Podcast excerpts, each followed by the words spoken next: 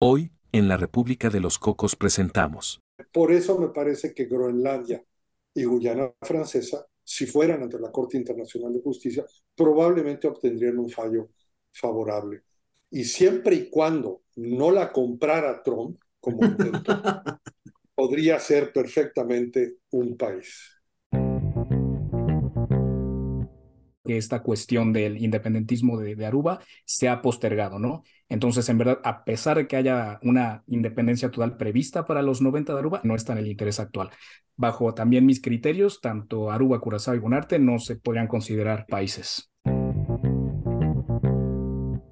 meramente política de una nación muy poderosa, pero donde efectivamente, de facto, la gran mayoría de los países tienen algún tipo de de relación y pues, se llama Oficina de Asuntos Comerciales, Oficina de Representación no sé cuánto. Querido cónsul Cocotero, denos el resultado. Resulta que comenzamos con 193 países. Fabio consideró 190.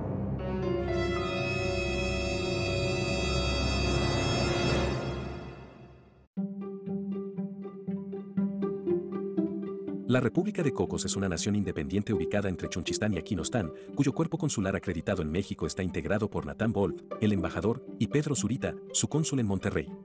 Juntos conversan semana a semana sobre las naciones del mundo aliadas a la República de Cocos, así como los temas de diplomacia que las unen o las llegan a separar.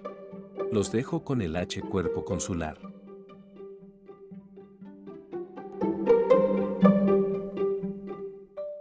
Bienvenidos, bienvenidas y bienvenidas todos a este podcast dedicado a la geografía, a las relaciones internacionales, a la República de los Cocos. Tras unas merecidas vacaciones estamos de vuelta yo soy Pedro Zurita, el cónsul cocotero en Monterrey y como siempre tengo el agrado de presentar a su excelencia el embajador de la República de los Cocos en la Ciudad de México, Natán Wolf. La verdad es que estamos muy contentos de reiniciar actividades del podcast y tratar de resolver una eterna pregunta sobre cuántos países independientes hay realmente en este planeta.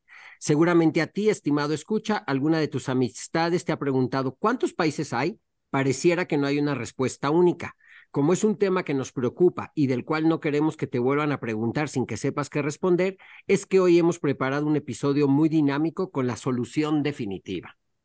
Muchos toman en cuenta como punto de partida las 193 naciones que forman parte de la ONU, pero como dice el viejo y conocido refrán, ni están todos los que son, ni son todos los que están. Si bien hay definiciones sobre lo que constituye un país independiente, a veces hay mucho rango a interpretaciones. Eh, deben de cumplir con ciertas condiciones como territorio, población, reconocimiento internacional, eh, gobierno propio, capacidad de emitir papel moneda, pasaportes, etc. Entonces parece que es un poco más eh, complejo de lo que parece. Y si quieren ahondar en esto, vayan a otros de nuestros capítulos donde hemos hablado de la doctrina Estrada, que no es lo mismo reconocer un Estado que establecer o no relaciones diplomáticas con ese Estado, porque puede que a nosotros no nos parezca, pero nos limitamos en el caso de México a establecer o no relaciones diplomáticas. Y la dinámica que proponemos para hoy será muy ágil y ya el cónsul nos la explicará un poco más adelante. Pero antes, y lo más importante, es destacar que queremos hacer más plural esta dinámica y no que se aburran solo con el cónsul cocotero y con su servidor. Por ello, invitamos y aceptaron participar y nos, sentimos muy honrados por ello. Dos invitados para resolver este nudo gordiano. Primeramente, quiero presentar a un conocido de este podcast, Jorge Lomónaco, que antes nos acompañó a explicar el funcionamiento de la ONU y otros organismos internacionales. Y fue tal el éxito de su capítulo que hemos querido que esté en más capítulos, que nos acompañe más veces el embajador Lomónaco. Su experiencia es amplísima como embajador de México en Suecia, Países Bajos, la OEA y organismos internacionales con sede en Ginebra. Mucho gusto en tenerte aquí nuevamente, embajador Lomónaco. Muchas gracias por la invitación. Y yo tampoco he tenido vacaciones. o sea, soy el único yo entonces que disfruto de las vacaciones. Exacto. Bueno, pues espero que al menos nuestro segundo invitado se haya disfrutado mejor sus vacaciones. Fabio Almada, que me da mucho gusto recibirlo por acá. Él es eh, director de Warrior Diplomacy, un podcast que me encanta, es uno de mis favoritos. Tiene experiencia en la OEA, en la OSDE y pues le encanta todo el rollo de desarrollo y política económica y sobre todo aporta en esta discusión una perspectiva mucho más joven que la de los otros tres señores bigotones canosos que estamos por acá. Pues también mis saludos a ambos. Gracias, Fabio, también. No, pues muchísimas gracias. Un honor estar aquí en este foro y pues como bien dicen ustedes, ¿no? entre tantos embajadores, pues estar aquí presente, la verdad es que se les agradece muchísimo y también en Wario Diplomacy somos muy fans de su trabajo y de sus episodios, así que encantado de estar acá y compartir el foro. Y ahora sí les voy a platicar cuál es la mecánica que vamos a, a llevar a cabo. Tenemos una lista de países con reconocimiento limitado y de otros que participan de forma independiente en ciertos organismos y agrupaciones. Cada uno de nosotros nos dirá primero cuál es su metodología personal para evaluar si, un, si uno de estos territorios es país independiente o no. A cada uno de esos países vamos a decir concretamente sí o no a la respuesta de si son países independientes y brevemente una opinión personal para sustentar eh, nuestra respuesta. Esto para que no nos tome más de medio minuto más o menos. Y es que yo voy a estar llevando la cuenta de cuántos países reconoce cada uno de nosotros. Eh, como les decía, la cuenta va a comenzar a partir de las 193 naciones que forman la ONU. Y al final de este episodio voy a hacer la suma y les diré cuántos países contó cada quien. Y ya usted, estimado escucha, ya tomará su decisión de quién le convenció más con sus argumentos en esta eh, intención mega fast track de resolver la pregunta de los 100 millones de pesos. ¿Cuántos países independientes hay? Entonces, pues comencemos. Em, y, vamos primero planteando cómo definimos cada quien lo que es un país independiente. Jorge, ¿tú qué opinas? Gracias, Pedro. Bueno, este es un ejercicio que me, entretiene mucho, aunque estamos violando principios básicos de sobresimplificar una situación que es enormemente compleja y que tiene miles de ángulos. Pero en un afán de, de, hacer este ejercicio que me parece que es enormemente entretenido y útil, eh, diría, bueno, creo que desde luego la historia y los precedentes, eh, el hecho de tener, de que estos posibles países tengan idioma, cultura, eh, etnicidad y religiones común, em, la viabilidad de la entidad para sobrevivir como Estado, como país independiente, la resiliencia, no es lo mismo un, eh, un territorio que se declaró independiente hace tres meses por la ocurrencia de un individuo que alguno otro que lleva décadas o siglos. Eh, y por último, la geopolítica. La geopolítica juega un papel, me parece, muy importante porque a veces explica eh, lo que ha ocurrido y lo que es. Por supuesto, la membresía de la ONU a mí me parece fundamental. Todo país que es miembro de la ONU me parece que no puede ser cuestionado.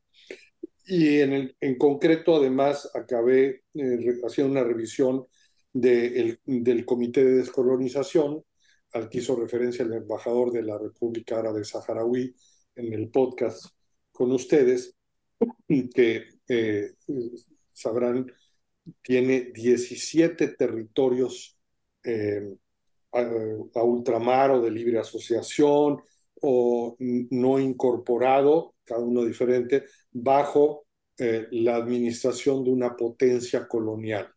Y algunos de los de la lista que has preparado eh, está incluida en el Comité de Descolonización, que me parece también un elemento a considerar.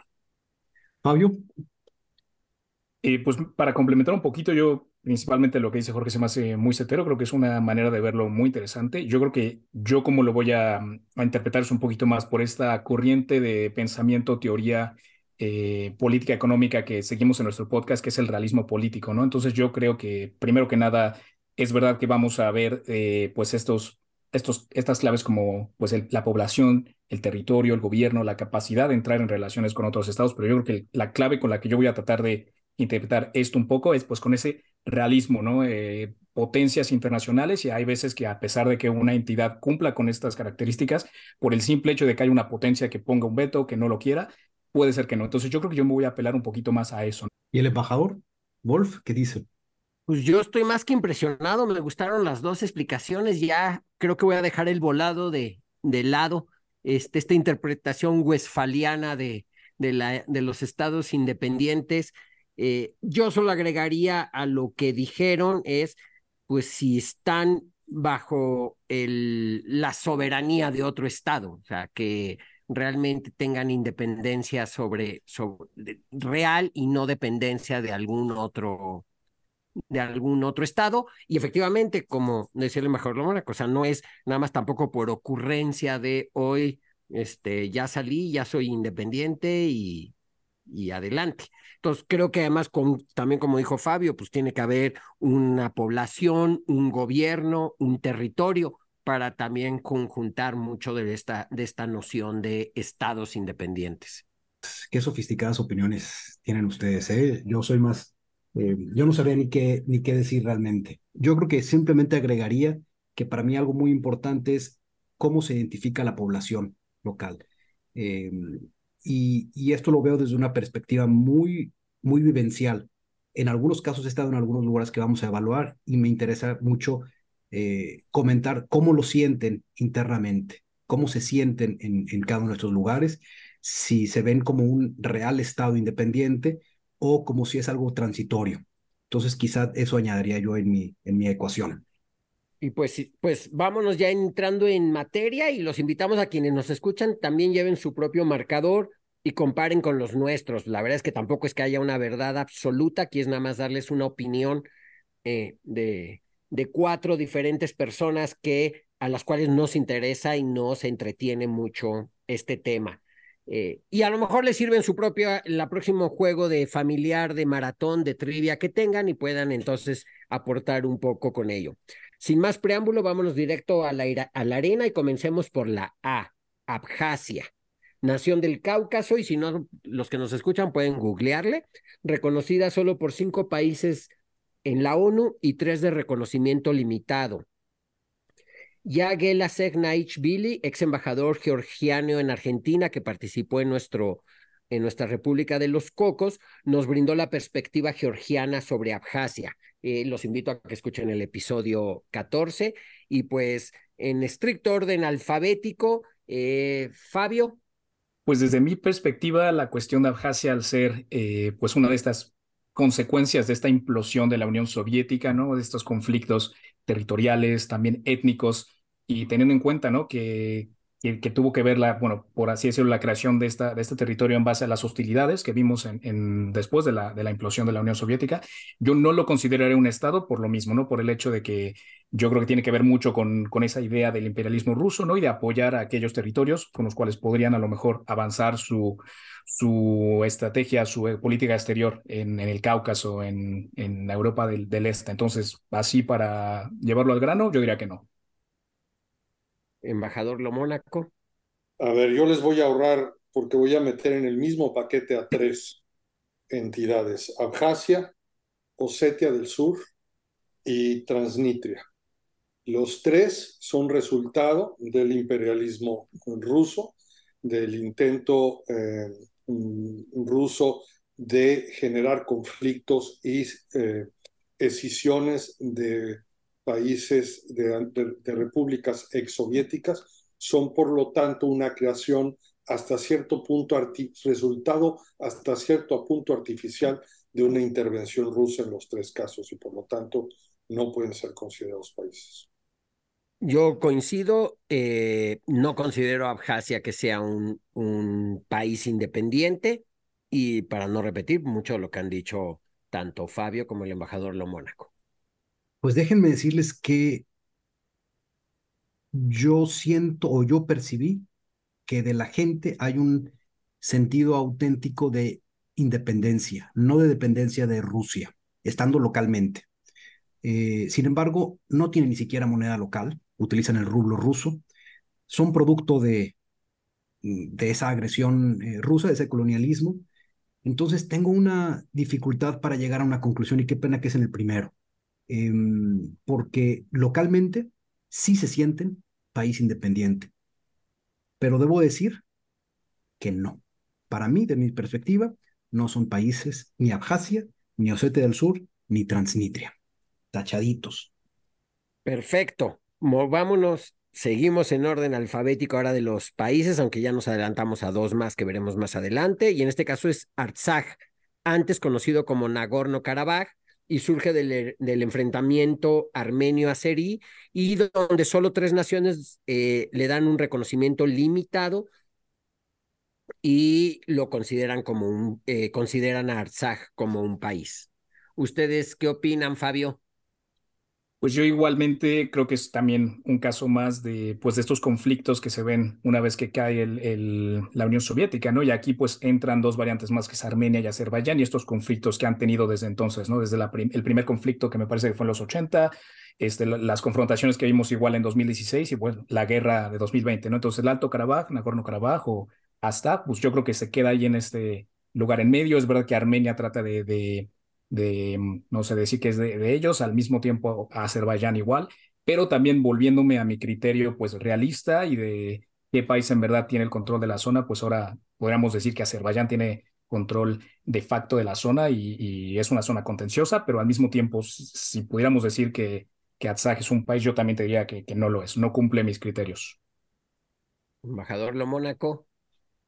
Yo no, no agrupé Artsaj con los otros tres porque en efecto aquí entra una dinámica más, bilateral uh, de Azerbaiyán y Armenia, como apuntó Fabio.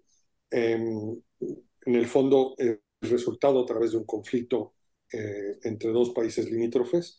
Eh, y de hecho, si hubiera alguna vez solución al conflicto, no sería el surgimiento de un tercer país, sino un, un, movimiento de la frontera entre Azerbaiyán y Armenia. Eh, un cambio en, en, los territorios de ambos países es el resultado final de Nagorno-Karabaj y por lo tanto no puede ser un país independiente en, en, mi, a mi juicio. Cónsul Cocotero. No, para mí definitivamente no. O sea, no, no hay mucho más que, que añadir. Este, no. Yo nada más les daría como consejo a los que nos escuchan, si, que si están tan perdidos como yo, vayan googleando y viendo en Google Maps este, dónde se encuentran muchos de estos territorios, lugares que estamos mencionando. Sabes que nada más déjame aprovechar mis 30 segunditos para darles un dato curioso y peculiar de Artsaj. esta disputa que hay entre Azerbaiyán y Armenia hace que Pakistán desconozca la existencia o desconozca diplomáticamente a Armenia, poniéndose de lado de Azerbaiyán. Entonces, para Pakistán, Armenia no es una nación. Justamente producto de este tema de Artsaj. Bueno, esa es discusión para otra cosa. No creo que no sea una nación, más bien no lo considere independiente. Claro. Bueno, eh, avanzando en el, en el orden alfabético, llegamos a Aruba. Y junto con Aruba quiero meter en la misma bolsa y que me disculpen los arubenses, pero también a Bonaire y a Curazao. Em, pues son partes integrantes del reino de los Países Bajos, tienen autonomía, los consideramos países independientes. Fabio. Pues mira, yo soy un poquito mi tarea. De hecho, esta es la vez que más tarea ha tenido que hacer para un episodio. ¿eh? En República de los Cocos hay que estudiar. Y en el caso de Aruba, Curazao, Bonaire, pues así para, para decirlo rápido, pues no. Y el hecho es que, por lo menos lo que yo he visto es que son naciones constituyentes del reino de los Países Bajos, ¿no? Y te pondré un ejemplo, ¿no? El caso de Gales de Escocia e Inglaterra, ¿no? Son, podríamos decir que son países, es verdad, pero la entidad política como tal, pues es el Reino Unido, ¿no? Entonces, de una manera similar, digo, no igual, pero como por ahí llevar el, el tren del pensamiento, Aruba, Curazao y Bonarte son parte de, del, del, reino de los Países Bajos y es verdad que tienen muchas conexiones este, políticas, económicas, pero como tal no tienen esas eh, facultades para ser países independientes. ¿no? Es verdad que en los 70, por lo menos en Aruba, hubo un referéndum con el apoyo de las Naciones Unidas, donde el 82% de los participantes votaron a favor de la independencia. Claro que, que el reino de, de mm, el gobierno neerlandés declaró el referéndum ilegal y bueno, con un poquito los años que pasaron se, se, desarrollaron ciertas cosas, pero al final es verdad que esta cuestión del independentismo de, de, Aruba se ha postergado, ¿no? Entonces, en verdad, a pesar de que haya una independencia total prevista para los 90 de Aruba, no se ha llevado a caso y creo que no está en el interés actual.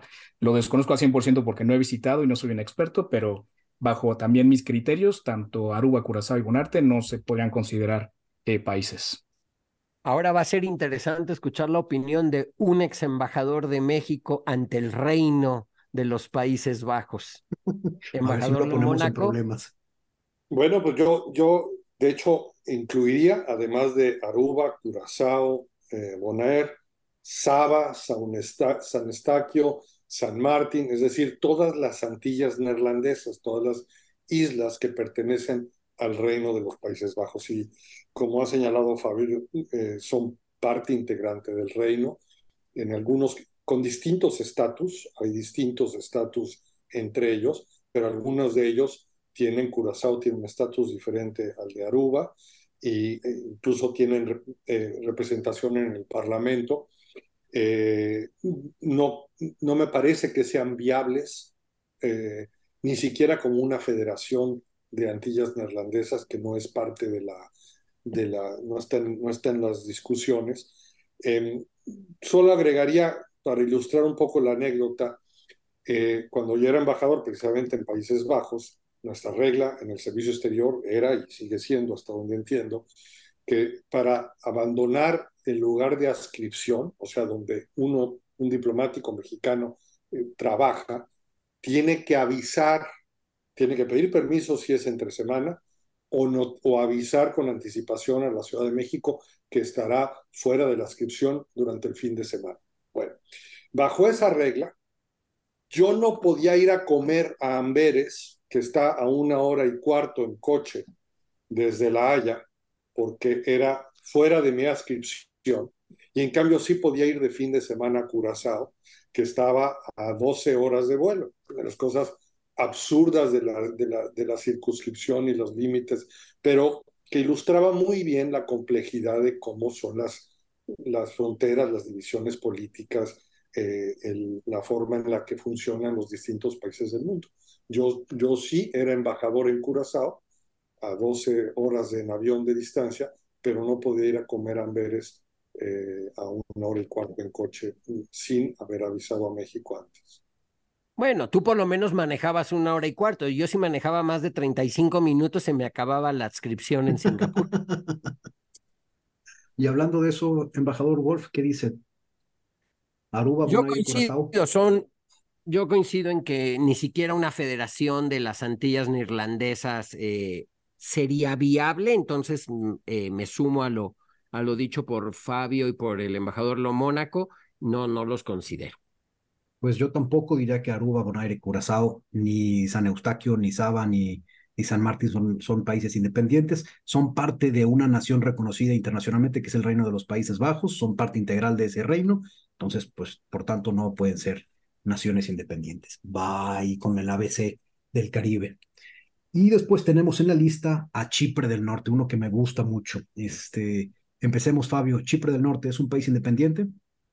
Pues mira, Chipre del Norte nace, ¿no? Un poquito esta entidad nace a base de un conflicto, ¿no? La invasión de, Turquía eh, a esta isla. Entonces, eh, ningún país aparte de Turquía, eh, de hecho, Turquía, como se le dice ahora, reconoce oficialmente a Chipre como un Estado soberano, ¿no? Inclusive las Naciones Unidas lo reconocen como un territorio bajo ocupación turca, ¿no? Y se me hace muy interesante igual porque la Unión Europea considera esta área, la área que no está bajo el control efectivo de la República de Chipre, como un territorio de la Unión Europea bajo ocupación militar extranjera, ¿no? Entonces está eh, exenta de la legislación de la Unión Europea, lo que se me hace muy interesante. Y al igual que las Naciones Unidas, que la Unión Europea, tampoco lo consideraría por lo mismo.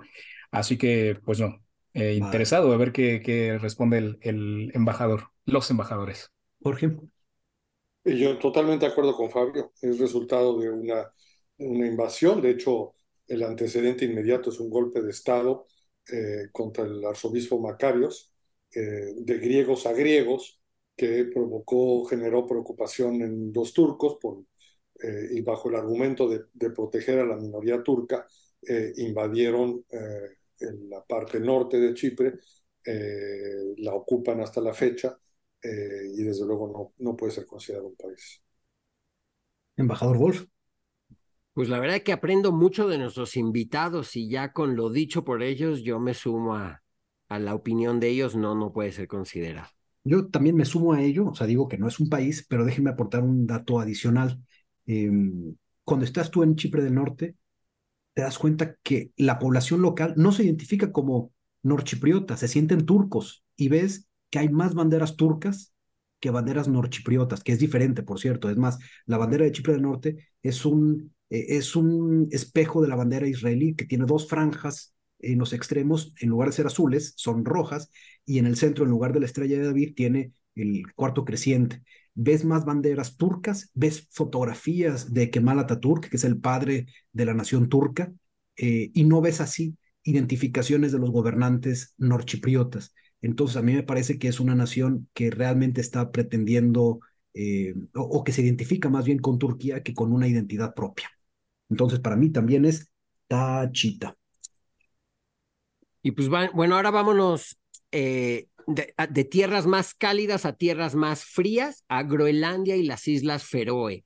Eh, de hecho, esta última, las Islas Feroe, juegan, seguro ustedes muchos de los que nos escuchan, cuando ven eh, eliminatorias para el Mundial, las Islas Feroe juegan como país independiente en la FIFA, pero veamos qué opinan nuestros expertos en este caso. Los dos, Groenlandia y las Islas Feroe, son partes integrantes del Reino de Dinamarca. Y para los que vieron la serie Borgen, de hecho, una de las temporadas está dedicada justo a este tema y cómo es el conflicto interno y las dinámicas internas sobre eh, la posición de Copenhague sobre, eh, sobre, las, sobre Groenlandia. Se los recomiendo mucho y también escuchen el episodio 2 de la República de los Cocos, donde hablamos también sobre Groenlandia. Pero, ¿tú qué opinas, Fabio? Pues estimado Natán, primero que nada, igual iba a recomendar la serie de Borgen porque la verdad es que es brutal para cualquier persona que quiera entender un poquito más sobre la política europea y pues ya más en concreto Dinamarca, muy buena serie. La última a la que, a la que haces referencia está muy buena, que tiene ya que ver con un poco más la geopolítica, ¿no? Tienen ahí que ver los, los, los chinos, los americanos, está brutal. Pero yo también tendría que decir que tanto Groenlandia como las Islas Faroe son parte ¿no? de, lo que es el reino de Dinamarca, ¿no? de esta misma manera que expliqué antes. ¿no? Hay, hay veces que tenemos entidades distintas que forman una entidad política eh, una misma, ¿no? Y el caso de Groenlandia yo creo que es ello, es verdad que poseen mucha autonomía y yo creo que el hecho de estar tan lejos de lo que viene siendo eh, de esa ubicación geográfica también da lugar a que tengan muchas autonomías y cómo se gestionen pero en términos ya como los quiero representar yo, más realistas, más geopolíticos, pues sí es verdad que ni Groenlandia ni las Islas Faroe tienen una autonomía completa de pues varios, varios casos, ¿no? Como su defensa, eh, política exterior. Entonces, pues bajo estos criterios que tengo yo, no los consideraría como tal estados-nación, ¿no? Países bajo, bajo mi criterio. Embajador de Mónaco. Pues aquí los voy a sorprender porque me voy a salir de la línea eh, y creo que Groenlandia sí debería ser considerado un país. Eh, el hecho de que sea parte del reino, pues eso se puede resolver. Es, Dejando de ser. Isla, es una isla del tamaño de México, eh, es, es, un territorio enorme, muy distante de Dinamarca, con un idioma propio, con historia propia, con etnicidad propia, son totalmente diferentes, son, son, son inuits, que no quiero meterme en la, en la, incorrección política, eh, pero en fin, son pueblos originarios del Polo Norte, no son daneses, eh, ni su sistema de salud puede, puede ser que sí sea como el de Dinamarca, pero eh, el, resto es, es muy distinto. Hay eh, creo que es una, es, un, es una nación viable y siempre y cuando no la comprara Trump, como podría ser perfectamente un país. Pese a que tiene muy poquita población y el territorio es prácticamente hielo. Tiene, tiene recursos mineros, recursos eh, petroleros, pesqueros, o sea, tiene viabilidad. Eh, y el turismo, que empieza abrirse y que puede ser una fuente enorme de recursos precisamente para una población eh, muy, pequeña. Faroe es diferente, ¿eh? yo no, ahí sí las Islas Faroe quizás no, pero Groenlandia sí.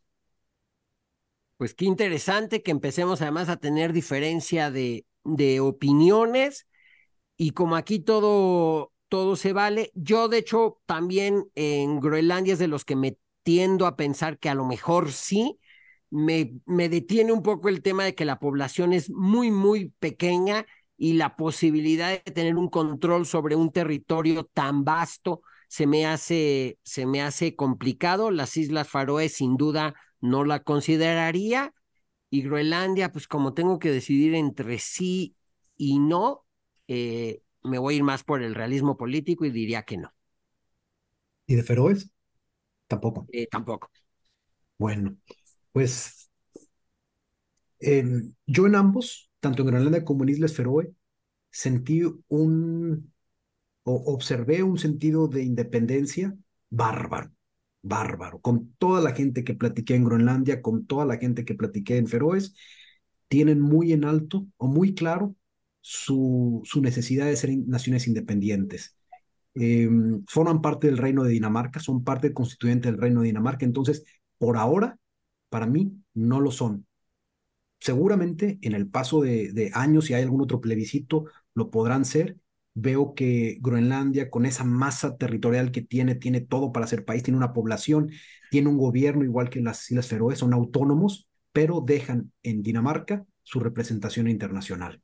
Entonces, por estos motivos, para mí, todavía no pueden ser considerados países, más allá de que tengan 50 mil habitantes. Hay naciones más pequeñas que, que las reconocemos como tales, pero por ahora diría no con mucha tristeza a Groenlandia y a las Islas Feroes, que además son de mis lugares favoritos en el planeta. Ahora vámonos a lugares un poco más cálidos y de los cuales, por ejemplo, podemos decir que hace que el país donde existe el vuelo doméstico más largo del mundo sea Francia. Entonces, ¿qué opinamos sobre la Guyana francesa, las Islas Reunión y la Polinesia francesa? Fabio. Pues yo dentro de estos tres casos me tengo que ir pues ahora sí que sus constituciones, cómo están eh, contempladas y me parece que las tres son consideradas como departamentos de ultramar franceses, ¿no? O sea, son parte como tal de, de lo que es Francia. Es más eso increíble, ¿no? Por lo mismo que acabas de decir, que hay territorio francés en nuestro continente, ¿no? Y eso, wow. Pero pues sí, por, por la misma tendencia y, el mismo criterio que estoy diciendo, yo creo que los, los consideraría estos tres como parte de Francia, no, no los considero como, como países, como Estados-Nación independiente. Pero también quisiera hacer énfasis a lo que dijo Pedro un segundito, ¿no? Que a pesar de cómo estemos definiendo las cosas hoy en día y tal, esto no puede que sea el caso en, en años por venir. Y los países, las fronteras, hemos visto que son cosas que, que, que, que cambian, son, es un proceso y uno nunca sabe, a lo mejor volvemos a hacer este episodio dentro de unos años y puede que cambien mucho los, los números, pero por ahora estas tres entidades yo las consideraría parte como tal de, de Francia.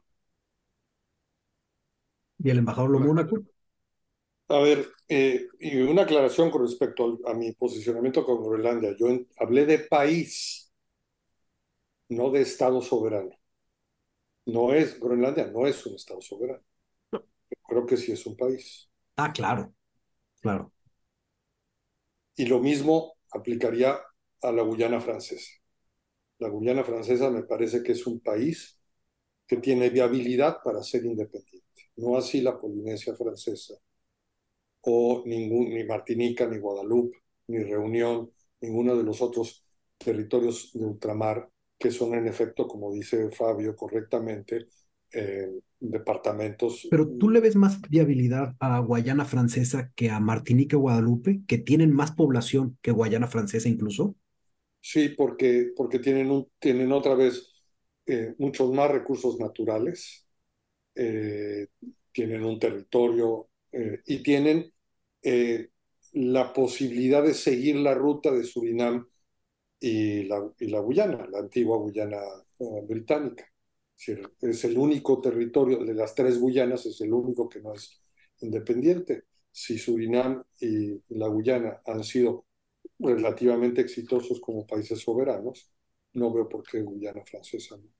En cambio, Martinique y, y, Guadalupe pues no dejan de ser unos paraísos extraordinarios en el Caribe, pero con muy poca viabilidad para funcionar como estados independientes sin, sin depender de, de, eh, no hemos hablado, de la dependencia económica de muchos de estos territorios de ultramar que, son viables eh, y siguen eh, eh, funcionando gracias a las transferencias multimillonarias desde las capitales europeas. Es el caso de los territorios británicos de ultramar y ciertamente de los franceses.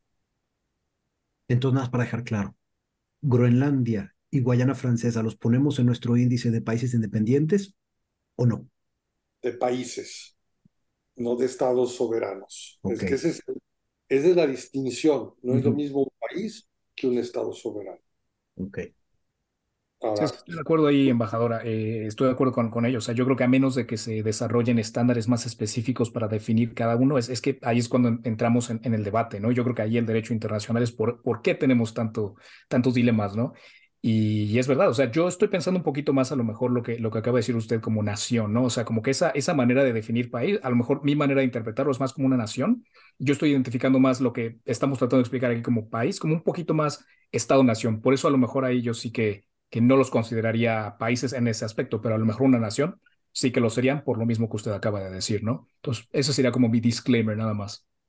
Natán. Yo coincido con el embajador Lomónaco en el caso de Guyana Francesa. Eh, sí, efectivamente, país, digo ahora, y también como dice Fabio, la discusión podría ser mucho más este, detallada y nos llevaría cientos de capítulos, poder, o sea, sería uno por esta, casi casi por cada uno de estos que hemos mencionado, ameritaría un capítulo para analizar todo el, el contexto. Y si nos vamos pues ya a la parte pues, general, pues sería no al día de hoy no y pues, quién sabe qué pase en el futuro. Sí, yo, yo estoy, yo, pienso que ninguno de ellos es una nación soberana. Sí, tienen muchos, naturalmente tienen características de nación. Groenlandia, sin duda alguna, y las Islas Feroe, sin ninguna duda, son naciones, eh, pues con una, con características propias, con territorio, con población, pero hoy por hoy la Guayana francesa es una parte integral de Francia, desde mi perspectiva, tan, tan parte integral de Francia como lo es Hawái de Estados Unidos o lo es Alaska de Estados Unidos, que están separados continentalmente, están separados geográficamente, pero tienen el mismo nivel de, eh, pues, eh, de derechos y de obligaciones que Ohio o que Florida, como si separáramos a Campeche de México y lo pusiéramos en África, sigue siendo Campeche mexicano. Entonces, para mí ni la Guyana, ni, ni Polinesia Francesa, ni Reunión, ni Martinica son hoy por hoy eh, naciones soberanas. Y ahora, sí, perdón. Hay otra, hay otra pregunta, perdón la interrupción. Para nuestros amigos viajeros, menos, menos para los diplomáticos o los estudiosos de la diplomacia y, y las relaciones internacionales. Si tú visitas Guyana francesa, ¿puedes decir que has estado en Francia? Pues yo, yo así lo considero porque ni siquiera me ponen sello, me ponen sello europeo. No, no, pero a ver, si, si visitas Francia, has estado en Francia. Si, estado, si estás en París, has visitado París. Y si vas a Cayenne, has estado en la Guyana francesa. Pero no es, eh, no, no, lo puedes ser extensivo. No puedes decir que si has estado en Ámsterdam, has estado en Aruba. No. Pero sí, sí. puedes decir que has estado en Alaska, has estado en Estados Unidos o si fuiste a Hawái, estás, estuviste en Estados Unidos. Estuviste en Hawái, naturalmente, pero pues tu pasaporte dice que estuviste en Estados Unidos. Eso es como, eh, para mí es bien difícil.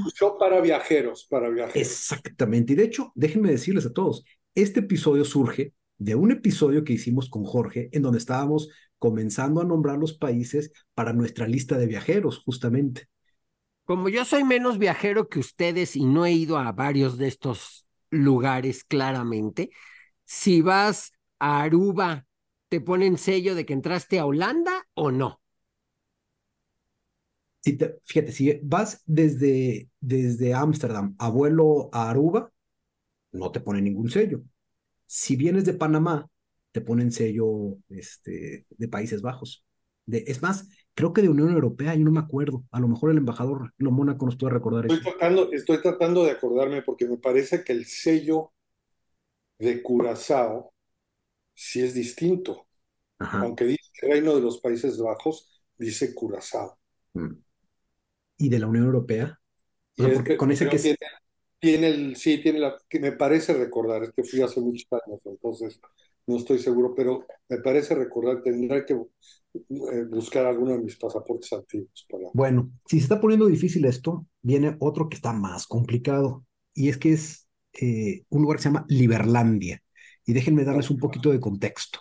Resulta que en el río Danubio ha hecho varios meandros a lo largo de los años, y uno de esos meandros creó una tierra vacía que ni Serbia ni Croacia reconocían como propias.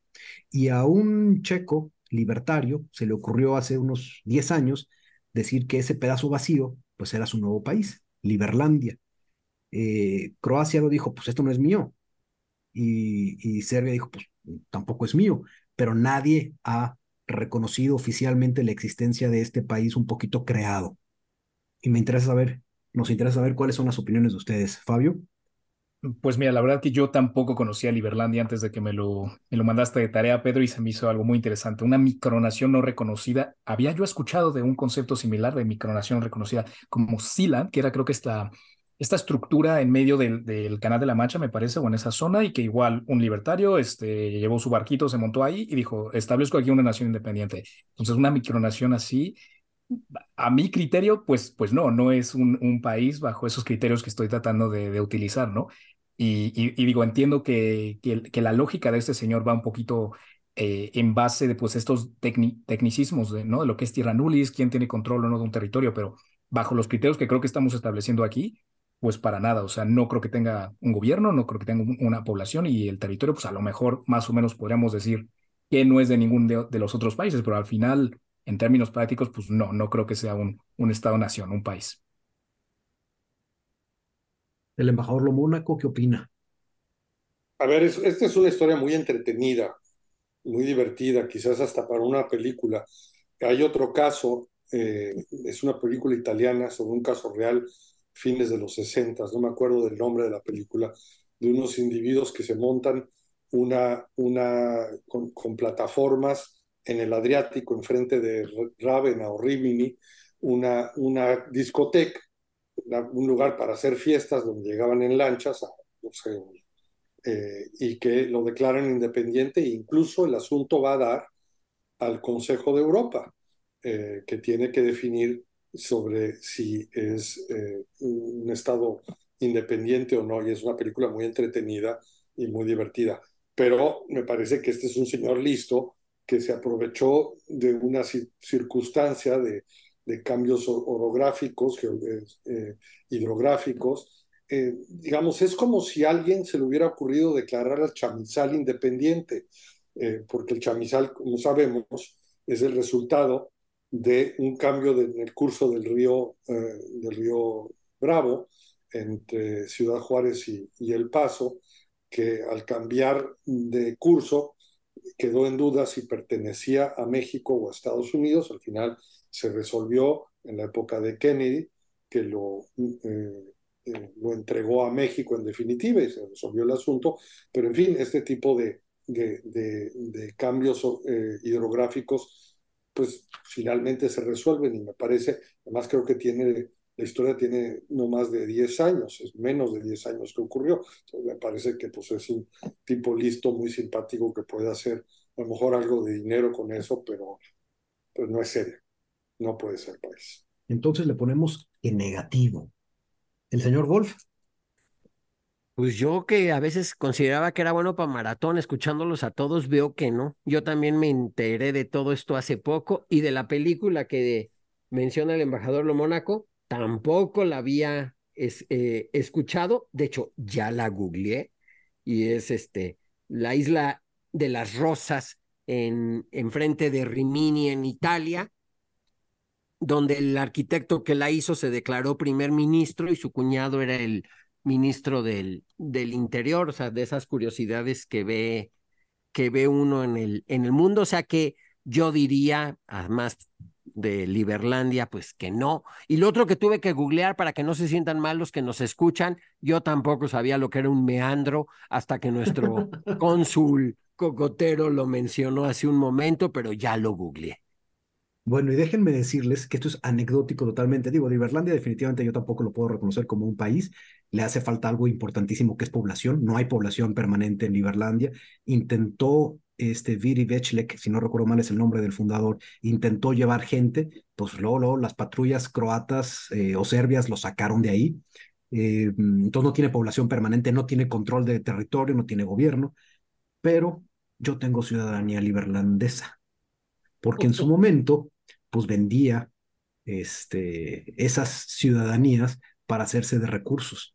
Entonces, este, pues yo mismo no reconozco el país que tengo eh, documentos digo, documentos de, de, broma, ¿verdad? Pero, pero por eso lo incluí también en esta lista, Liberlandia. Pero a final de cuentas yo también le pongo tachita. ¿Por qué? Porque le falta algo importantísimo. No tiene población, no tiene control sobre su territorio. Bye. Después en la lista viene un país bien interesante, Israel. ¿Por qué está en la lista? Bueno, porque aunque ustedes no lo crean, aunque esté en la ONU, hay todavía un número importante de países que no lo reconocen, todos ellos musulmanes. Hoy 165 países reconocen a Israel de los 193 que están en la ONU. Esto también habla de pues cómo se va ganando el reconocimiento internacional y de hecho en el episodio eh, en el episodio 19 platicamos sobre los acuerdos de Abraham en donde ya Emiratos Árabes reconoce a, a, Israel y más naciones musulmanas están reconociendo recientemente a Israel. Entonces, de todos modos, quiero hacer la pregunta. Fabio, ¿Israel es país independiente reconocido? Sí, yo ahí directamente te voy al sí y también quiero recalcar un episodio que hicimos en colaboración con, con República de los Cocos, con el embajador eh, Wolf, excelente, donde hablamos también, eh, bueno, recuerdo haber escuchado vuestro episodio de, de, este tema y decir cómo podemos complementarlo un poco más. Y ahí le estuvimos preguntando a, a, un poquito más allá, ¿no? Para dónde van las cosas, tal. Y, y sí, o sea, básicamente yo creo que aquí la, la, el dilema viene un poquito, pues, de, de estos conflictos religiosos, geopolíticos y que al final también creo que algo muy interesante es que varios países eh, de la comunidad árabe pues eh, fomentan no reconocer a, al Estado de Israel pues para también a lo mejor incrementar su gasto militar diciendo tenemos un enemigo en la zona, ¿no? Entonces yo creo que, que sí que es un Estado-nación, que sí que es un país. Claramente hay problemas históricos y tal, y siempre hay este estilo de, de diferencias en, en, en, los diferentes pueblos, en las diferentes religiones, pero pues la verdad, en términos prácticos, Israel claro que sí es un, un país, a menos así como lo, lo quiero reconocer yo y por lo menos 167 países también de, de las Naciones Unidas. Embajador Lo Mónaco. Eh, desde luego que sí.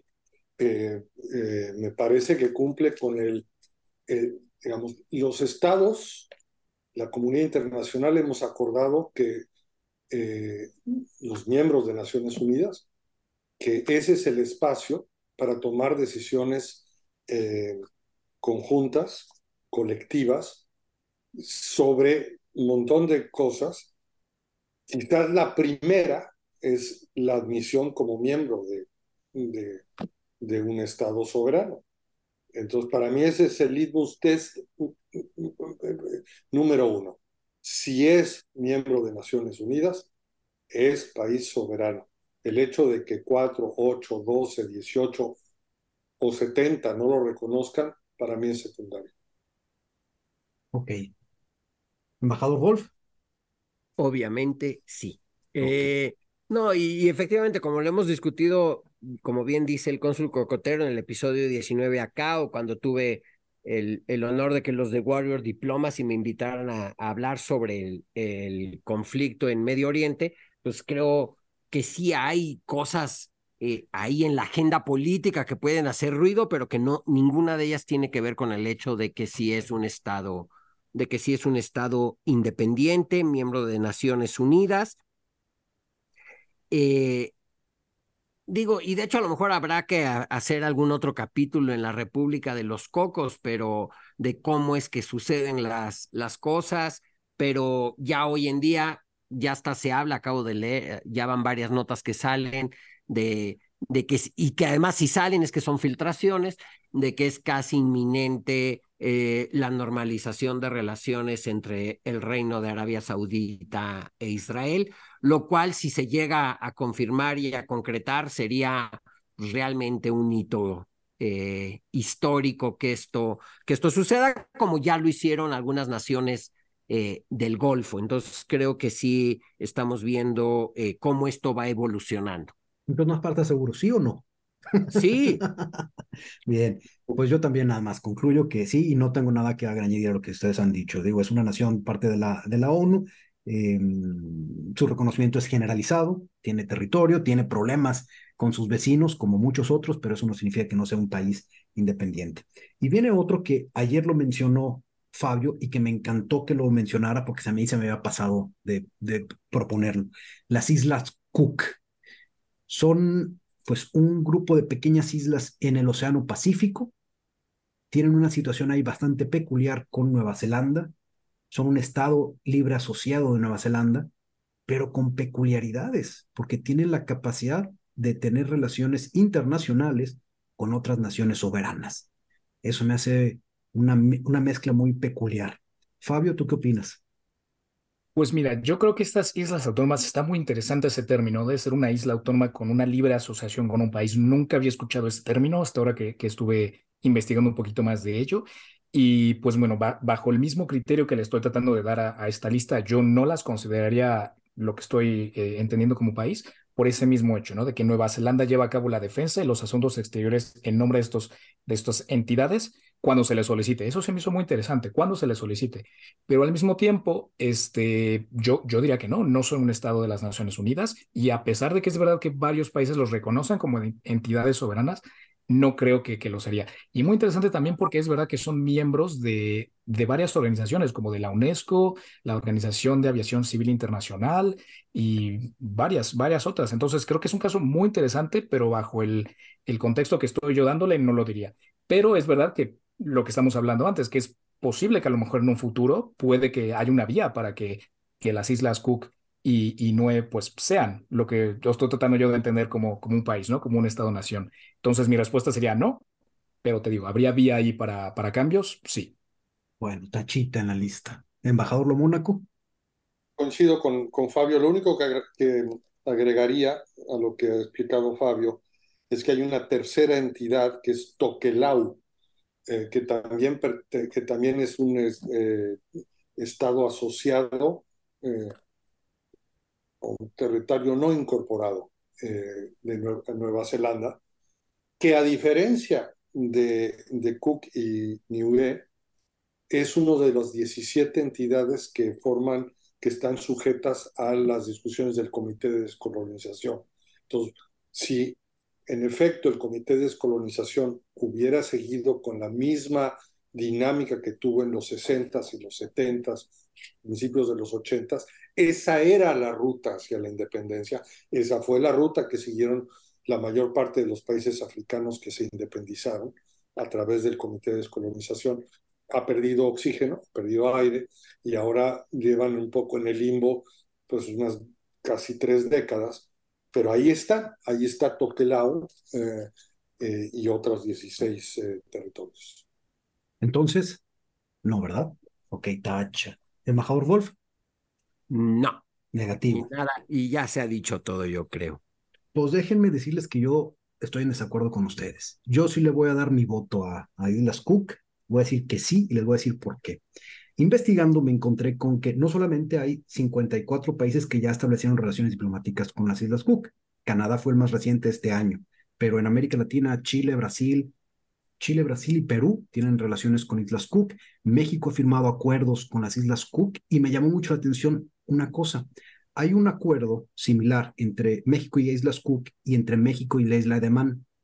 En el acuerdo con la isla de Man definen a la isla de Man que tiene la posibilidad de firmar ese acuerdo con permiso del Reino Unido o de la corona británica. En el de Islas Cook no se menciona nada. Es decir, la decisión de Islas Cook es independiente de lo que pudiera decir el gobierno de Nueva Zelanda. Entonces, para mí habla de una autonomía. Em, para mí es un país definitivamente. Tiene territorio propio, tiene su población, tiene un gobierno eh, autónomo que sí está en libre asociación con, con, em, con Nueva Zelanda. Y ahí caería en, en, algo similar que es Puerto Rico. Puerto Rico también es un estado con libre asociación a Estados Unidos, pero eh, Puerto Rico no tiene la capacidad de firmar acuerdos con otros países. Entonces, habiendo dicho todo esto, las Islas Cook sí son para mí un país y me da mucho gusto porque significa que tengo pretexto para ir a un nuevo país y sumarlo a mi, a mi lista. Entonces, yo le pongo palomita a este. Ahora vamos a Kosovo, donde 113 países de, eh, de la ONU lo reconocen y incluyendo también a Taiwán. Y yo sí quiero México y España, como no, me pone en mi guion el cónsul cocotero no lo reconoce, pero la realidad es que sí quiero entrar, o sea, que sí hay que ser muy cuidadosos en no reconocer versus establezco o no establezco relaciones diplomáticas con, eh, con alguien, pero sobre Kosovo, ¿ustedes qué opinan, Fabio? Pues mira, Natán, yo ahí voy a tener que diferir con la postura oficial de los dos países a los que yo soy nacional, tanto México como España no lo reconocen. Yo tengo que decir que bajo mi criterio Kosovo sí que es bajo lo que estamos planteando un país, un Estado-nación, ¿no? Y yo creo que volviendo a lo mismo, ¿no? De por qué a lo mejor no hay unanimidad en la comunidad internacional, pues es por el hecho de que hay una confrontación, ¿no? De que Serbia, eh, pues trate de, de, decir que no, que es parte de ellos, ¿no? Y de hecho hay una frase que es Kosovo y es Serbia, que es una frase ultranacionalista que yo muchos serbios he escuchado decir, ¿no? Y, se me hacía muy curioso porque posaban en fotos con, con una pose con las manos y decían Kosovo y es Serbia, no entendía qué era. Y al final me explicaron que era pues eso, ¿no? Tratar de, de fomentar la idea de que, que, Kosovo les pertenece. Pero yo bajo lo que yo he visto y también por la gran, el soft power que Dualipa pone por el mundo, yo creo que hay que reconocer que Kosovo lo es, ¿no? Yo creo que el caso de, España tiene que ver por, bueno, tiene que ver por Cataluña y sus em, regiones separatistas. Otro caso muy interesante también a, explorar, no creo que vamos a tocarlo aquí, pero eh, inclusive Kosovo es miembro de algunas, eh, eh, em, algunas organizaciones internacionales, intergubernamentales, inclusive entre Serbia y Kosovo ya ha habido varios procesos de normalización y de no obstruirse uno a otro en su aplicación a las Naciones Unidas eh, y, a, y a, la, Unión Europea, lo siento. Y no sé, es un caso muy interesante. Eh, recomiendo un libro muy bueno de un autor increíble llamado Tim Marshall. El libro se llama Shadow Play y explica este polvorín de los Balcanes, que creo que es una región que a mí me encantaría conocer más todavía. Y es un popurrí de, de nacionalismos, de etnias, tal. Entonces, increíble libro, pero pues para volver al grano, tal, yo creo que sí. Kosovo sí que es un Estado-nación, un país. Embajador de Mónaco. Coincido con, con Fabio. Eh, aquí estamos en, y, coincido en, yo, yo, en su momento expresé eh, mi desacuerdo con la decisión de México de no establecer relaciones diplomáticas, para utilizar el término eh, justo que usamos en la diplomacia mexicana, con Kosovo. y la razón de la posición mexicana entonces eh, que sigue vigente, no sé si la razón o sigue vigente poco la inercia de esa razón, es que no era miembro de Naciones Unidas. Entonces es un poco el, el, huevo la gallina. Yo no establezco relaciones contigo porque no eres miembro de Naciones Unidas, pero no eres miembro de Naciones Unidas porque yo no establezco relaciones contigo. De hecho, llegamos al extremo de participar como amicus curiae en un caso en la Corte Internacional Nacional de Justicia cuando yo era embajador en, en Países Bajos y que me tocó eh, asistir. Es eh, participamos en la argumentación contraria al reconocimiento internacional de Kosovo, que me pareció incluso eh, un exceso, porque ahí nos pronunciamos y bueno, desde, desde entonces tenemos una relación extraordinaria con Serbia, que me parece que pues está bien, pero no, no, no, no, era, no, no, era la motivación y no, ciertamente no debería de serlo. Creo que el hecho de que no haya entrado en Naciones Unidas no debería impedir que nosotros establezcamos relaciones con ellos. Pues, pues, ahí están entre los que no han reconocido, los más activos, desde luego Rusia, que es un aliado incondicional de Serbia, tema de la geopolítica, eh, España, Reino Unido y Grecia, por el tema de los, del de los separatismos. El de México no, nunca lo entendí. Me pareció un prurito eh, eh, técnico de no ser parte de Naciones Unidas. Evidentemente, en cuanto entrara entre Kosovo a Naciones Unidas, al, a los 10 minutos siguientes vamos a establecer relaciones diplomáticas con Kosovo. Me parece un poco, poco absurdo. Pero el hecho de que se llevara Kosovo a la, el reconocimiento internacional de Kosovo, a la Corte Internacional de Justicia, me permite ilustrar el porqué de mi argumentación y de mi criterio para, para determinar si un territorio es país o no. Yo me estoy imaginando, si yo fuera juez de la Corte Internacional de Justicia, yo tomaría en cuenta, como lo hacen, por ejemplo, en los casos de delimitación territorial o de limitación sobre todo de aguas, eh, de, aguas marítimas, eh, la historia, los tratados, a quién han pertenecido, eh, etcétera, etcétera, etcétera. Por eso me parece que Groenlandia y Guyana Francesa, si fueran ante la Corte Internacional de Justicia, probablemente obtendrían un fallo favorable, porque cumplen con una serie de condiciones que a mi juicio, en mi opinión, serían eh, lo que inclinaría la balanza en un caso en la Corte Internacional de Justicia. Perfecto. En mi caso, eh, yo opino lo mismo, eh, que es primero el huevo o la gallina. Yo creo que sí debería de ser considerado y en el caso de México, reitero lo que he venido diciendo, no es no lo reconocemos, simplemente no hemos establecido relaciones diplomáticas con Kosovo. Pues yo no tengo nada que añadir a lo que ustedes ya dijeron, entonces yo simplemente digo que sí, que sí es un país soberano. Y Osetia del Sur, pues ya más o menos quedó claro también, ¿no? Pues sí, ¿no? Perfecto, entonces su turno, cónsul Cocotero. Muy bien, sigue en el turno alfabético Palestina. Pues está reconocido por 138 naciones, además del Vaticano y el Sahara Occidental. Es un observador de la ONU, es miembro de varias organizaciones de la ONU, como la UNESCO. Eh, entonces, pero hay países que no lo reconocen, entre ellos, pues algunas grandes potencias. Pero para nosotros, Palestina es un país, cuenta para nuestra cuenta de países que hemos visitado, ¿Sí o no, Fabio? Pues yo, yo creo que sí.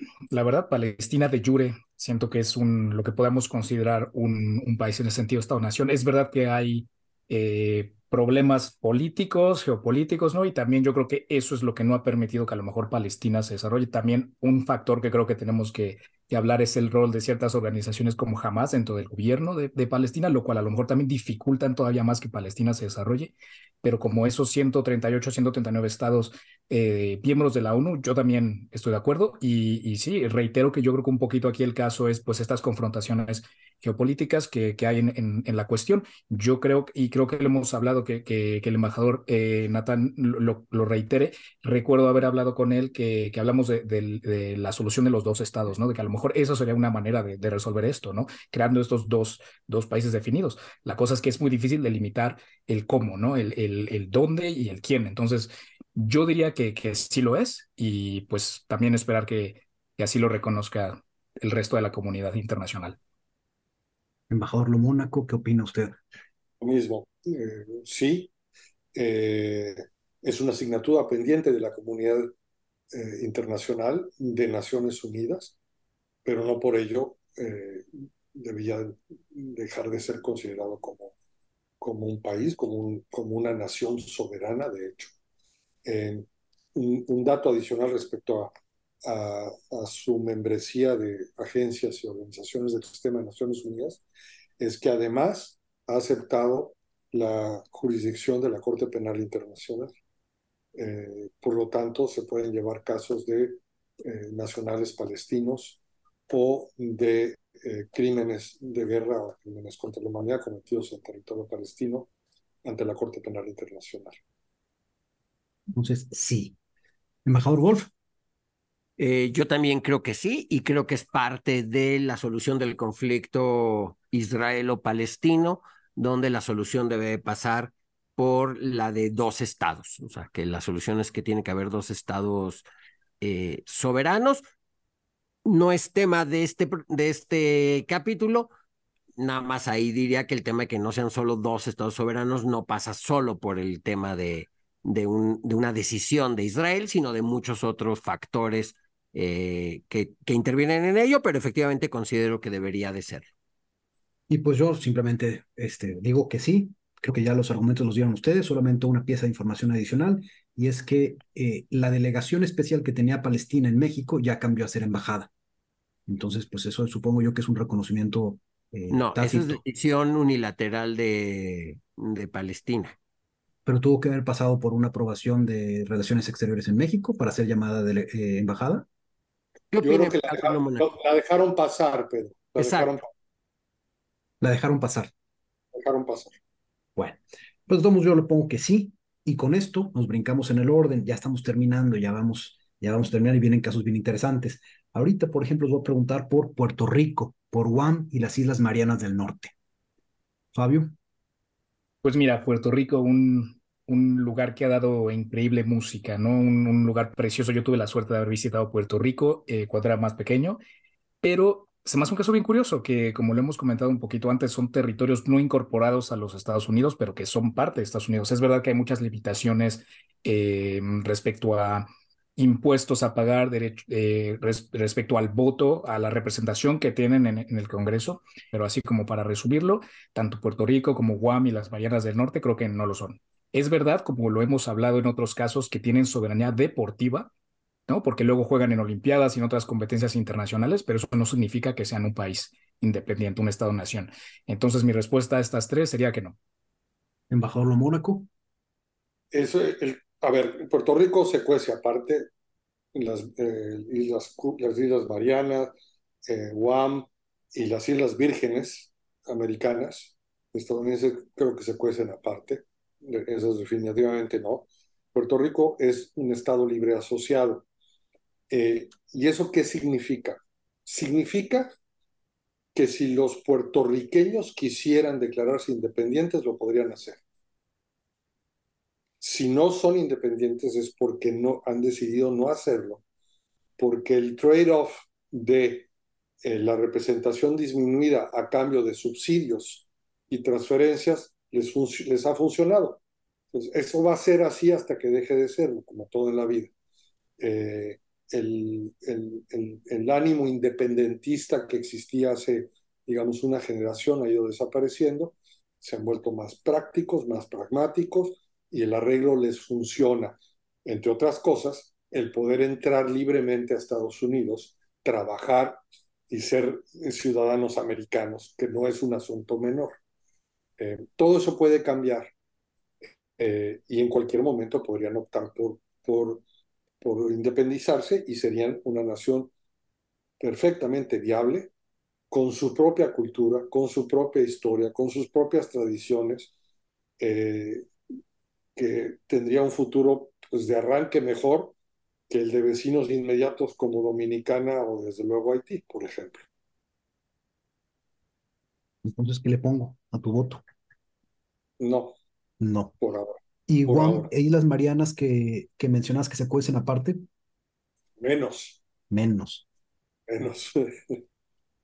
embajador Wolf, embajador Cocotero. Coincido en lo mencionado, no, y efectivamente en el caso de Puerto Rico, pues ha habido estos repetitivos este, movimientos, consultas y demás, y son ellos los que por un pragmatismo este, real, o sea, yo creo que vende mucho políticamente decir que les gustaría, pero nunca lo han llevado a la realidad y se y prefieren seguir siendo parte, es un estado libre asociado de la Unión Americana.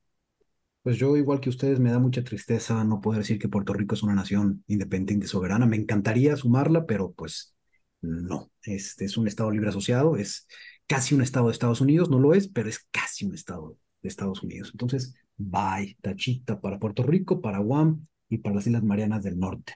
Sí, no, ya llegamos a, ya estamos acabando. Sahara Occidental, eh, hace poco hablamos, de hecho, con el embajador del Sahara Occidental, de la República Saharaui en, en México. Está reconocido por 84 países, incluido eh, México.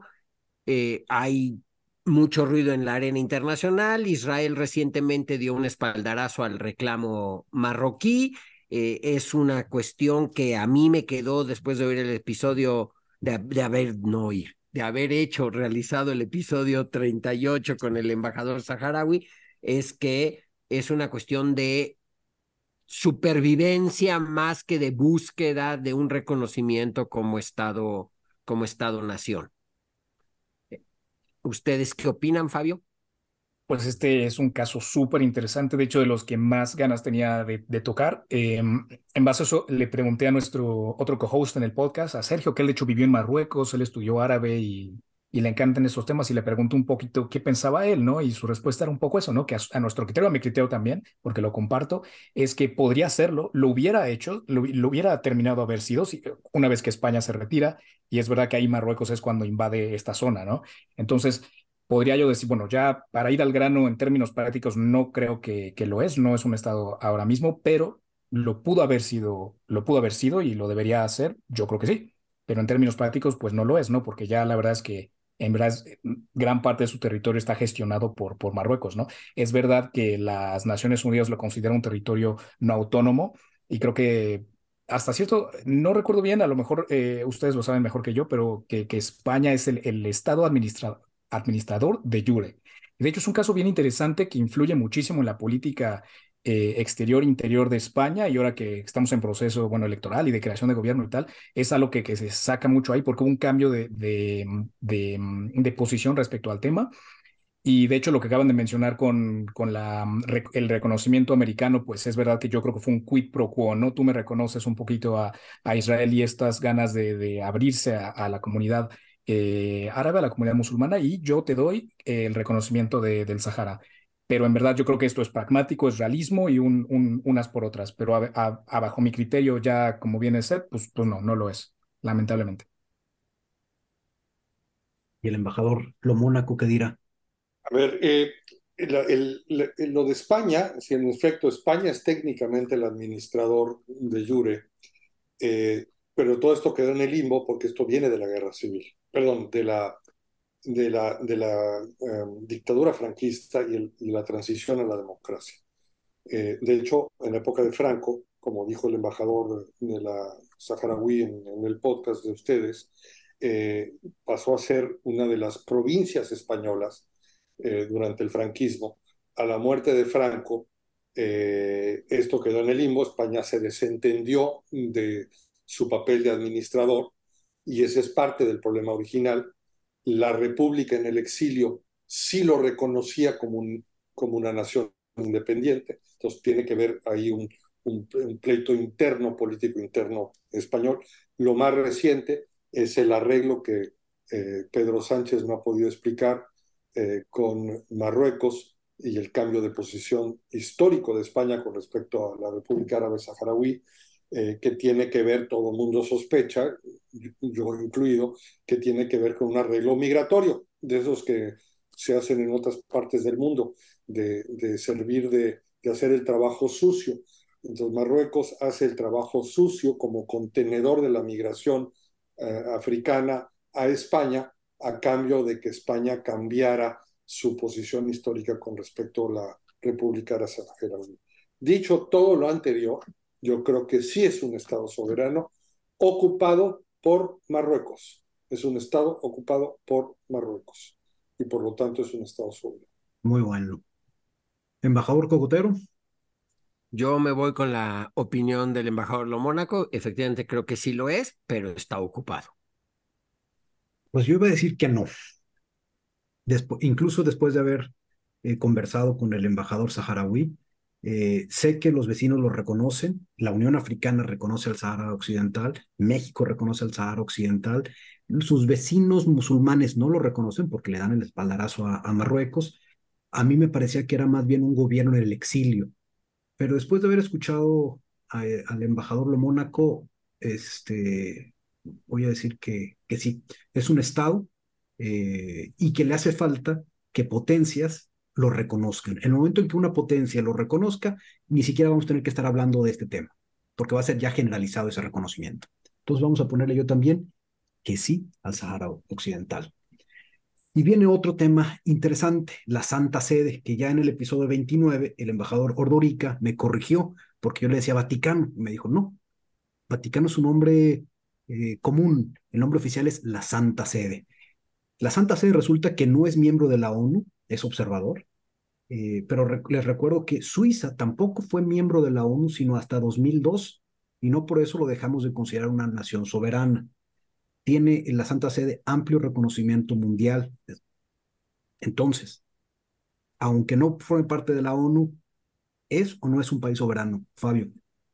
Pues mira, Pedro, es verdad que no será un, Estado miembro de, la, de las Naciones Unidas, pero sí un observador. Y yo creo que eso es muy interesante también a, a diferenciar. Y yo, mira, honestamente se me hace un caso bien interesante. Es la ciudad-estado más pequeña del mundo eh, tiene su territorio, a lo mejor no tiene gente que nace ahí, puede que haya haber nacido alguien ahí, la verdad es que yo lo desconozco, pero pues es verdad que tiene, pues como que la Santa Sede, creo que no es el término como, como tal, pero me parece que es como esta formación de, de la gente que, que, lleva a cabo sus relaciones y el día a día, tal. Entonces podríamos decir que esa es su, su población, su líder, pues el Papa, y pues la habilidad de, de, mm, de tener relaciones con, con el exterior y tal, pues las tiene, ¿no? Y es de los actores más activos en muchísimos temas, ¿no? Entonces, se me hace un caso bien interesante y muy distinto a cualquier otro Estado-nación del mundo, pero yo creo que bajo estos criterios que estoy tratando de definir, pues yo te tendría que decir que sí. Uno muy distinto, uno muy único, pero Yo diría que sí. ¿Usted, embajador, cómo lo, cómo lo ve? Eh, yo, yo coincido. Eh, a ver, primero, sí voy a eh, estar en desacuerdo con Guillermo Ordórica. El nombre oficial del Vaticano es, en italiano, Stato de la Città del Vaticano. Ese es el nombre oficial. En latín, Status Civitatis Vaticana. No Santa Sede. Y de hecho, el hecho que se llame Estado de la Ciudad del Vaticano implica que ellos se ven a sí mismos como un Estado con E mayúscula. Si son observadores de Naciones Unidas y no miembros de pleno derecho, es porque así lo han decidido ellos, no porque el resto de la comunidad no los admita. Tienen relaciones plenas, tienen embajadores en, en más de 100 países, les llaman nuncios, pero son parte del cuerpo diplomático, en muchos casos son los decanos del cuerpo diplomático, o sea, el embajador, digamos, con mayor rango eh, protocolar, eh, y tienen una influencia enorme sobre discusiones y temas de Naciones Unidas que le interesan al Vaticano. Eh, temas de derechos humanos, temas de desarme nuclear, por ejemplo, fueron aliados importantísimos en la, en la negociación y, y, adopción del Tratado de Prohibición de Armas Nucleares. El Papa mismo se involucró. Es decir, son enormemente activos. Y, y, insisto, la decisión de no pertenecer, de no ser miembros y ser observadores es una decisión de ellos, probablemente estratégica. Y por cierto, un dato curioso adicional, sí tienen ciudadanos nacidos en ella. El, el caso más famoso es Emanuela Orlandi, que de hecho hay una, hay una serie de Netflix sobre su desaparición, sigue desaparecida. Ella era eh, considerada o es considerada ciudadana vaticana, porque es hija de un eh, funcionario de, del servicio civil de los empleados de carrera de la Ciudad del Vaticano, que tienen un departamento dentro del territorio vaticano. Es probable que haya nacido en un hospital en Roma, porque no hay hospital en el Vaticano, pero sí tienen la nacionalidad del Vaticano y por lo tanto es un caso muy notorio porque es no solo una ciudadana del Vaticano, sino que es una ciudadana del Vaticano que permanece desaparecida desde 1900, no sé cuánto, 1983 desde 1983 desaparecida, nadie sabe qué pasó con ella. Entonces, sí hay ciudadanos en Vaticano. Entonces, le pongo que sí. Sí, sí es un país. Embajador Wolf. Pues no, yo la verdad muy contento de escuchar toda esta información. Ya quiero ver otra serie de Netflix a raíz de este, de este comentario. Desconocía esa, esa historia aunque está desaparecida desde antes de que Fabio hubiera nacido, entonces este ya es mucho, mucho tiempo, pero sí lo voy a ver. Yo sí considero eh, que, es, que sí, que sí es un, un país soberano. Pues yo debo decir que no. A mí no me parece un país eh, independiente, me parece más bien una institución, una organización que tiene un territorio, pero que sería más bien una poner al, mismo nivel de Microsoft, que Microsoft no tiene ahorita un territorio porque la historia no se lo permitió, pero el Vaticano sí lo logró y tiene ese reconocimiento de ese territorio, pero realmente es una, es una institución que tiene eh, fines. Y como decía el embajador Ordorica, es un caso único de derecho internacional, pero a mí esas cosas tan únicas, tan excepcionales, que se salen tanto de la regla, mm, no me terminan de convencer. Eh, eh, eh, a diferencia de la, ciudadana vaticana que mencionaba el embajador Lo Mónaco, es muy difícil tener la ciudadanía. la, disparidad que hay entre ciudadanos vaticanos hombres y vaticanas mujeres es absurda. O sea, 90% de los ciudadanos de los, son hombres. Entonces, es muy artificial desde mi perspectiva la existencia de este Estado en la actualidad. ¿Tiene mucho reconocimiento? Sí, pero el mío no. Entonces yo voto aquí que tachita. Y, me doy cuenta. continuemos, eh, si, me, si me permites, Pedro, algo que se me vino a la cabeza ahora que Jorge está hablando de esta, eh, esta ciudadana del Vaticano que desapareció. Me gustaría simplemente, porque estoy seguro que hay oyentes de, de, su podcast que están en Alemania y quiero pues hacer mención a este caso de una chica eh, estudiante del Tecnológico de Monterrey mexicana que desapareció en Alemania hace una semana, dos semanas, según cuando salga este episodio. Entonces, si hay cualquier oyente del, del podcast que esté en Alemania, en Berlín, pues este, si se pudieran, no sé, igual registrar, sé que la están buscando, se llama María Fernanda Sánchez y pues creo que es un caso que también la Secretaría de Relaciones está apoyando a todo nivel, así que oigan, pues ahora sí que si hay alguien por allá, también un caso también a, hablar. Y bueno, con eso podemos seguir al, al siguiente. El siguiente en la lista, Somalilandia, le dedicamos un episodio especial, el número 20. Somalilandia es un, es un estado que está en África Oriental, entre Etiopía y Somalia, nadie lo reconoce. Tiene reconocimiento cero. Nadie, ni sus vecinos. Sin embargo, es uno de esos países que está buscando ese reconocimiento. Fabio, ¿tú qué opinas?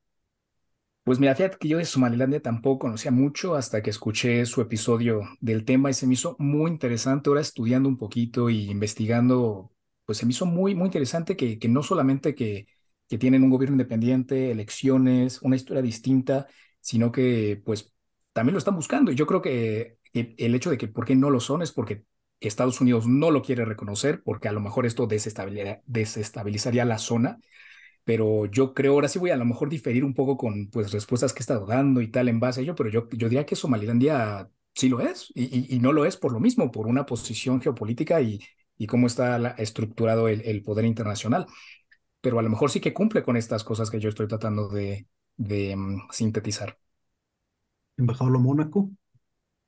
Y yo, yo, eh, yo creo que Somalilandia cumple con, con los criterios que yo mismo me impuse de resiliencia, de viabilidad. Es, es un país más exitoso que, que, que Somalia eh, fue, un fue una entidad, es decir, tiene una historia, fue una entidad, una colonia británica eh, que acabó sumándose a Somalia y luego eh, separándose de Somalia. tiene un idioma, tiene cultura, tiene etnicidad, religión común y tiene un factor adicional que es que fue motivo de un episodio de la República de los Cocos que es quizás el criterio más importante de todos para ser considerado un Estado, un, un, país. De hecho, estamos mandando ya un cónsul para allá, ¿eh? ya a, ese, nivel. ¿Y el embajador Wolf qué opina? Eh, no. Negativo. Negativo. Em, ¿Algún motivo? Pero me gusta mucho el punto de que el, la consideración sea que lo abordamos en la República de los Cocos.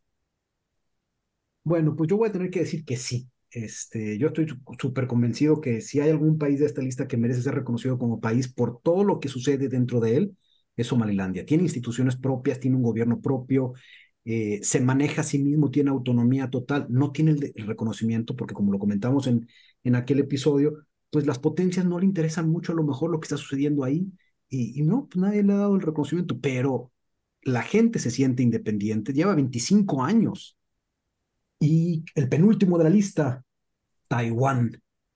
Solamente 12 países lo reconocen en la actualidad. Hace 30 a lo mejor era la mitad del mundo. 12 países junto con el Vaticano. Caso muy particular, muy peculiar. Yo creo que no, no hago más contexto, simplemente ustedes díganos, ¿qué opinan, Fabio? Pues mira, yo creo que el caso de Taiwán es un estatus político muy polémico y sí, yo creo que aquí la base de, de, de la cuestión es puramente geopolítica, puramente la influencia que tiene China a nivel internacional de no querer o, reconocer que Taiwán les pertenece, a pesar de que Taiwán es un básicamente un país independiente que se gestiona solo, que tiene acuerdos, pero la maquinaria económica, la influencia que tiene China es que es muy difícil de, luchar con ello, ¿no? Inclusive Estados Unidos tiene ahí una, lo que se llama una estrategia de ambigüedad estratégica, que podríamos decir que a lo mejor sí que lo reconoce, pero no, vamos a defenderlo, pero no. Entonces, Estados Unidos juega como con eso para tampoco enfurecer a este rival y, de por sí es una zona muy volátil donde muchos expertos creen que puede que haya un conflicto ahí en el futuro, algo también a explorar en otro episodio. Pero yo sí creo que ahí la, mm, la, el reclamo de, de Taiwán, mm, de China, por lo menos como yo lo contemplo, nada que ver, y, debería, ser, debería ser así internacionalmente, pero lamentablemente la influencia china es muy fuerte y, y, no. Entonces, bajo mi criterio, yo creo que Taiwán sí que lo es, sí que es un, un Estado-nación, un país independiente, pero lamentablemente por el poderío eh, de la República Popular China no, no se le reconoce como tal. ¿El embajador Lo Mónaco? Eh, es probable que, que, no lo reconozcan más de 12 países, pero eh, no sé cuántos sean, pero estoy seguro que más de 100 tienen relaciones con ellos. Son dos cosas distintas, pero que hablan de la, eh, de la autonomía y la de la independencia de Taiwán. Es un país independiente, no es miembro de Naciones Unidas, no es reconocido por, las razones que acaba de explicar muy bien Fabio, eh, pero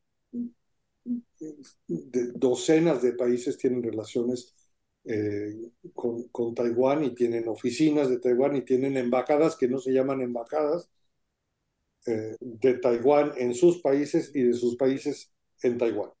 Pero además hay un dato, hasta antes de la negociación de Kissinger y de Nixon, la China que se sentaba en Naciones Unidas y en el Consejo de Seguridad de Naciones Unidas con derecho a veto era la China nacionalista, o sea, Taipei. Es decir, esa era la China reconocida por, por la comunidad internacional. Cuando viene la negociación de Nixon, eh, a través de Kissinger, secreta, eh, Estados Unidos se voltea y a partir de ahí el resto del mundo se empieza a voltear. Lo que queda en Centroamérica de reconocimientos de Taiwán son los remanentes de eso.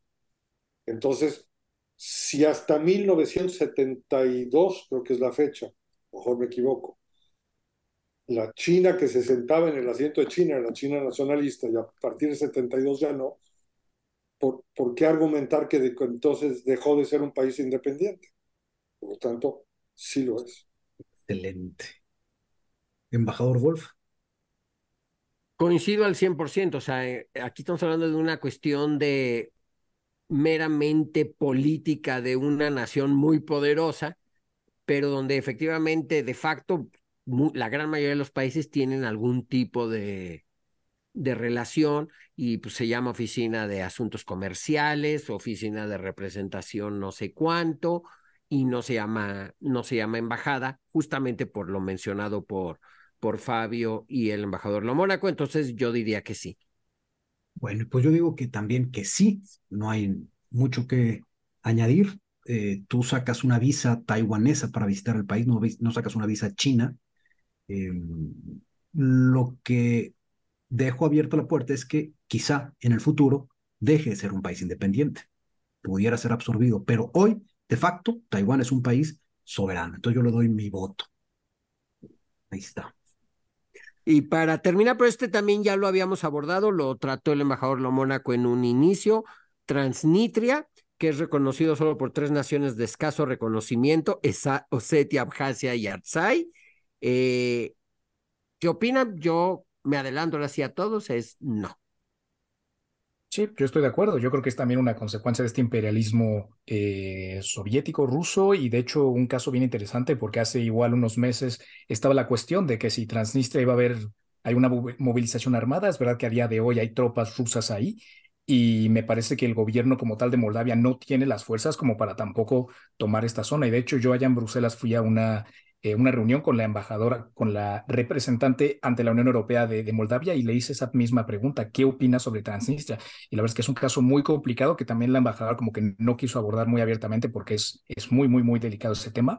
Pero no, siento que es una zona separatista, armada hasta los dientes y con subsidios rusos, pero sí que en base es igual una consecuencia más de, de la política exterior agresiva y militarista rusa, pero no es un, un país de lo mejor lo mono que ya, nos había dicho. Así es. Yo lo único que tengo que añadir, pues igual que los otros, no, no, no, no lo puedo considerar nación, eh, y de hecho sería de las tres que mencionó ahorita el embajador Wolf, es la menos. la que menos tiene pinta de país independiente. Y si tuviera que decir cuál es la que más tiene pinta, sería Abjasia, que es donde sentí un poquito más de, de identidad, pero igual, no producto de, de ese estira y afloja eh, ruso.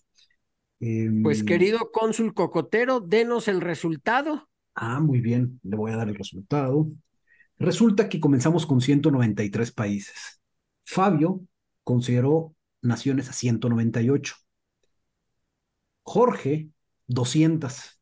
Natán, 200. Y yo, 199.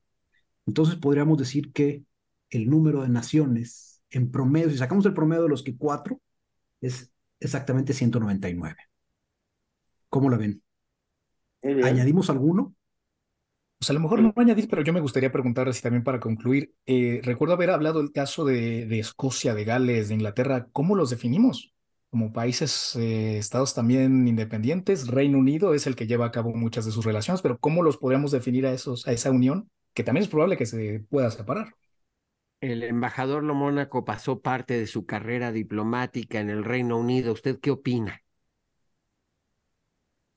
Bueno, es que es, es el Reino Unido de la Gran Bretaña, Irlanda del Norte. Eh, me parece a mí que eh, si nos metiéramos a discutir Escocia, sobre todo, Irlanda del Norte ahora con Brexit, eh, en menor grado Gales, pues inevitablemente tendríamos que hablar de Cataluña. y entonces sí, entramos en aguas muy, en arenas muy movedizas, porque ahí ya estamos hablando de decisiones, de secesiones, de, de, divorcios, que, que, es, otro, es otra discusión. Yo, yo en, la, en, los, en la preparación de este, de este podcast, intercambiando ideas con, con Pedro sobre todo, pues habla, yo hablaba de categorías distintas, ¿no? Por un, en, un lado una categoría de países que no tienen suficiente reconocimiento, de reconocimiento limitado. Una segunda categoría, territorios que gozan de autonomía, pero que están y que están distantes física o geográficamente de sus capitales coloniales. Pues ahí entraban todas estas islas y las Antillas, en las primeras, pues los Kosovos y los... Eh, y hay una tercera categoría, por lo menos, que serían las posibles escisiones. Eh, eh, en la medida que pertenecen a países, a, democracias liberales consolidadas, aunque Cataluña lo intentó a la mala, pues tienen que pasar por un proceso constitucional.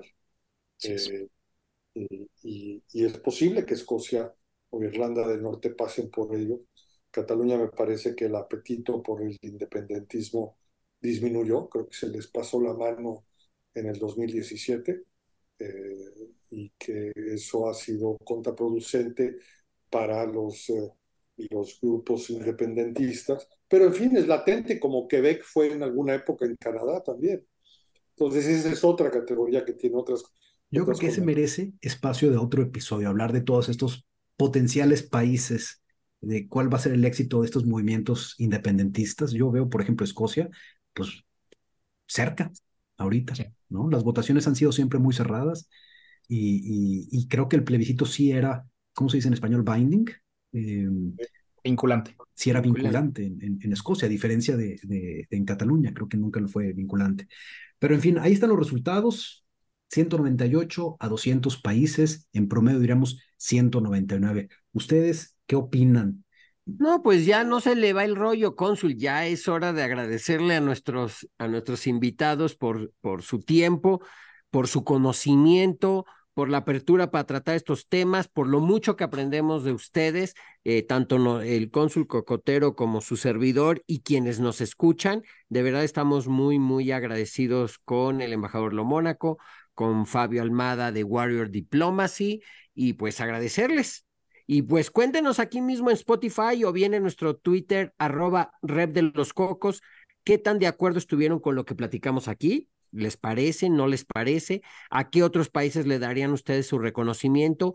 ¿O qué constituye para ustedes la definición de un país independiente? Y de verdad, muchas gracias Jorge, muchas gracias Fabio por acompañarnos hoy. Al contrario, gracias a ustedes. Es un placer, de verdad. Muchísimas gracias. Eh, si les gusta nuestro podcast, no olviden suscribirse y sobre todo compartirlo con esa amiga nerd que ya sabía que en América solo había 11 naciones independientes en 1830 hoy son 35. O con ese amigo ñoño que ya sabía que Indonesia ha sido el único país en salirse de la ONU y regresar posteriormente. La abandonó por, uno, por un año y medio en la década de los 60. Adiós y gracias por acompañarnos en una nueva temporada. Nathan Wolf fue diplomático de carrera por más de dos décadas. Fungió como embajador mexicano en Singapur concurrente en Brunei y Myanmar. También fue cónsul general en Minneapolis-St. Paul y tuvo diversas posiciones en Cancillería en Ciudad de México, Montevideo y Washington. Estudió mercadotecnia en el TEC de Monterrey y una especialidad en relaciones internacionales. Actualmente labora en el sector privado y hace este podcast como terapia semanal. Pedro Zurita es economista también por el TEC de Monterrey y la Universidad de Warwick en el Reino Unido. Pero nunca trabajó como economista. Por el contrario, se ha dedicado a viajar por el mundo con especial atención en los países más peculiares, como Somalilandia, Groenlandia, Mali, Corea del Norte o Samoa.